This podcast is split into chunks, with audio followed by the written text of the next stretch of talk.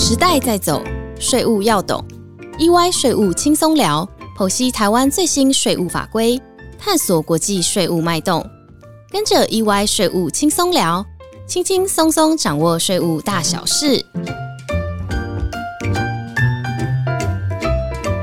各位听众，大家好，欢迎大家收听虎年第一集的 EY 税务轻松聊。我是安永国际级并购重组税务咨询服务的经理付祥 Friedrich。今天与我们一起的还有安永国际及并购重组税务咨询服务的职业会计师周立芳 Sophie。借这个机会，我想先跟听众朋友们拜年，祝各位开工大吉，事业上都能虎虎生风，好利花大财，好利花短宅。大家会不会觉得 f r e d e r i c 讲的台语很怪呢？因为他基本上是百分之百的大陆同胞，他是为爱奔走天涯，因为他娶了台湾老婆，所以现在在台湾定居呢。好，大家好，我是 Sophie，希望大家在新的一年也是继续收听我们安永的 EY 税务轻松聊，并透过这个 Podcast 带给大家更多新的体悟。谢谢 Sophie 的介绍。本集我们将对中国大陆过去一年的税务政策进行非常简单的总结。今天我们的内容将主要聚焦在台商朋友们特别关注的中国企业所得税的法规最新要点。Sophie，能请您分享一下您的观察吗？好的，在过去的二零二一年里啊，由于疫情不断的反复，另外中美贸易大战呢等内外的因素夹击，对中国大陆的经济发展带来了很大的影响。为了继续这个经济发展的动能呢，中国大陆税务机关延续了前几年的减税降费的大方向，也就是整体上希望能够减轻纳税义务人的负担。特别是在二零二一年，他发布了一些税收优惠的政策，都是希望透过税务的手段来协助经济发展。另外一方面，经济成长的趋缓不可避免带来了税收的减少。所以，我们看到税务机关，他们就把重点放在对于企业税务遵循的要求。如果发现企业未能合规缴税，不只要求补税喽，还要加罚了。有关新的税收优惠方面，有什么具体的政策呢？我们知道，目前投资中国大陆的台商以制造行业为主。那对于制造行业，有什么特别的税收优惠是台商比较容易适用的呢？谈到具体的税收优惠，今天要跟大家分享的主要是研发费用的加成扣除。大家都知道，现在大陆的政府对于研究发展的重视越来越高，为了鼓励企业从事研发活动，相关的税收政策也不断的在加码。按照原本的税法，大陆企业在从事研发活动，在计算企业所得税的时候，相关的费用可以按照百分之七十五的加成比例扣除。但是从二零二一年起，制造业从事研发费用，它的加成扣除比例直接从百分之七十五提升到百分之百。这是不是意味着，当企业发生了一百元研发支出，企业在计算中国所得税课税所得时，可以扣除两百元呢？是的，没错。哇，这对企业而言应该很有吸引力的吧？是啊。不仅如此哦，针对制造行业以外的企业，如果从事研发活动的话，研发费用的加计扣除百分之七十五的政策，原是预定二零二零年就要停止适用。但是根据最新的规定呢，这个针对制造业以外的企业实施的税收优惠，将会延续到二零二三年十二月三十一号为止呢。此外，新的规定也为企业享受优惠提供了新的方式。具体来说呢，就是允许企业在每年十月进行所得税预缴的时候，也相当于我们台湾所说的暂缴申报，即立刻可以享受这个研发加成扣除的优惠。在暂缴的时候进行费用的加计扣除，那企业在年末结算申报时，不是还要再做一次整理吗？的确是这样，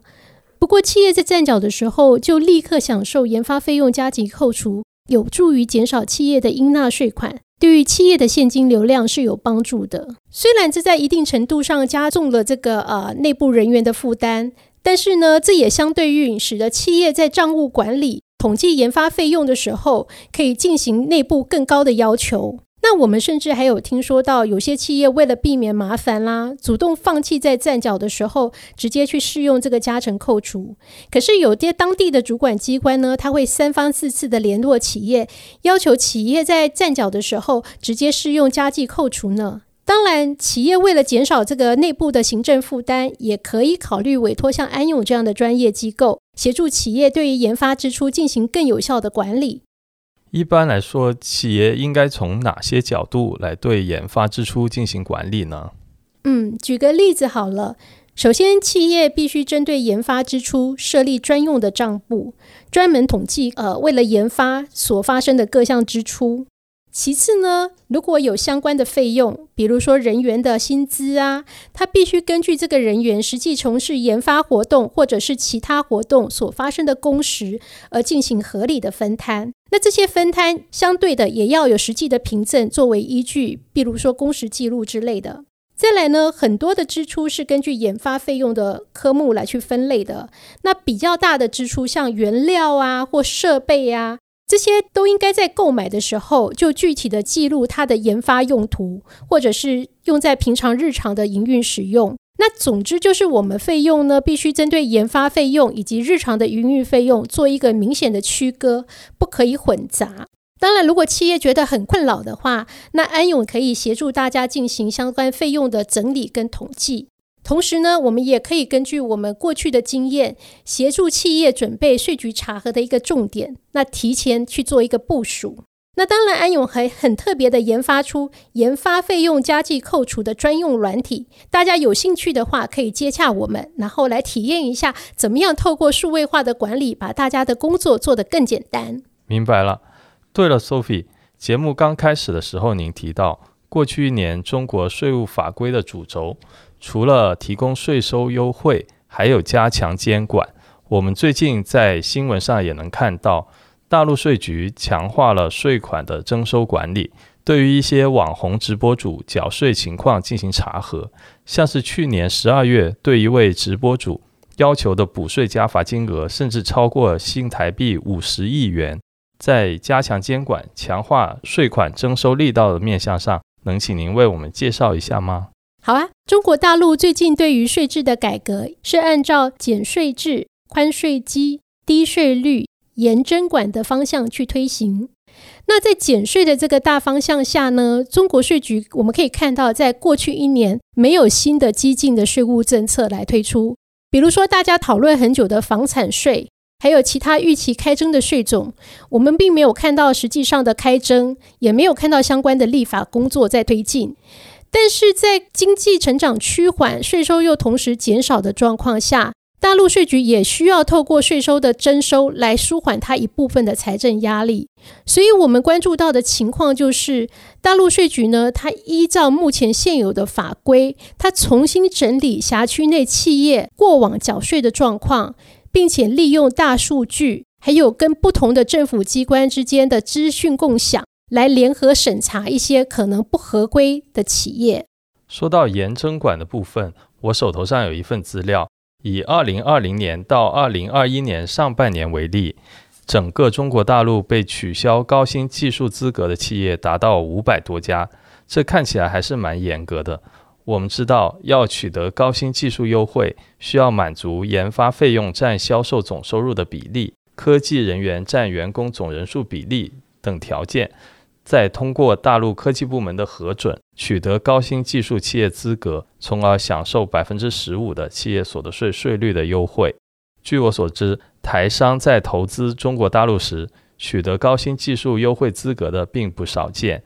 那因此，对于这一题，应该很多台商客户都相当的关切。这部分可以请您说明一下目前查核的重点以及力道吗？好的，在去年的九月呢，中国大陆成立了全国高新技术企业认定管理工作领导小组办公室。这个办公室会针对各地的高新技术企业的认定主管机关，例如各地的科技部门来进行审查。那针对查出来的问题机构呢，他要求要整顿，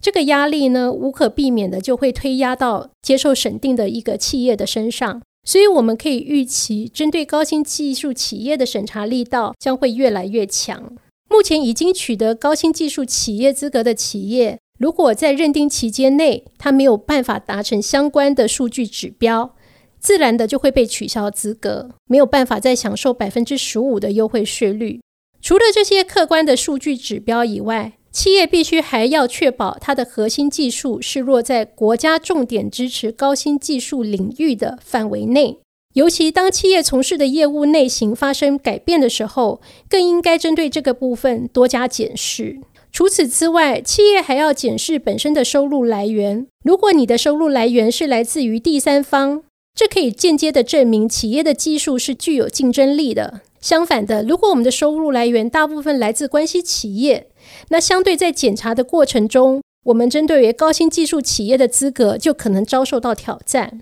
不过说到底，如果企业平时针对税务管理都非常的仔细，那对于本身是否满足高新技术企业的指标呢，都有认真的在控管。面对这样的检查，就不需要太紧张了。我这边还了解到一个资讯是，大陆当局在检查高新技术企业资格的时候，企业是否实际拥有知识财产权也是关注的重点。而是否将相关的知识财产权放在中国大陆，这也是台商常常思考的议题。是的，虽然说短期看来，这个百分之十五的营所税税率啊，的确非常有诱因，会迫使企业把利润呢想要集中在中国大陆。可是长远的看下来哦，如果说我们的智慧企业产权放在中国大陆，它会牵涉到企业的整个移转定价跟利润的分配。那大陆的税局呢，也可能会要求企业把更多的利润流转在大陆。所以长远下来，虽然这个高新企业的税率是很低，但是大陆可能要求你放更多的利润，导致你的税基提高，最后可能导致整体的集团呃有效税率未必降低。所以呃，考虑到要不要去取得高新技术企业的这个资格呢，企业其实还要从更深的面向来思考。包括我们的布局，还有我们移转定价的政策，那统一去做一个讨论跟管理。那总结来说呢，大陆的法规呢变化其实很快，即使不是说朝令夕改，但是政策的推陈出新速度可以让人非常的眼花缭乱。同时落地到各个省份的时候，不同的税局又有可能认定跟执行的力道也不同。在这样的环境下，经营者应该要随时留意大陆的法规变化。才能够降低不必要的税务风险。降低税务风险的第一步，就可以从关注安永发布的资讯开始了。感谢 Sophie 今天与我们分享2021年中国大陆的税务管理趋势，并具体在研发费用加计扣除优惠政策与强化针对高新技术企业认定的监管方面进行了清楚的说明。如果您对中国大陆重要的税务法规有兴趣，可以关注安永 Facebook。与 LINE 官方账号，我们不定时会发布税务剖析和税务实事，带大家深入了解国际租税的最新变动。也欢迎大家可以多多收听我们的 Podcast，掌握税务最新动态。感谢各位收听本期的 EY 税务轻松聊，我们下周一见，拜拜。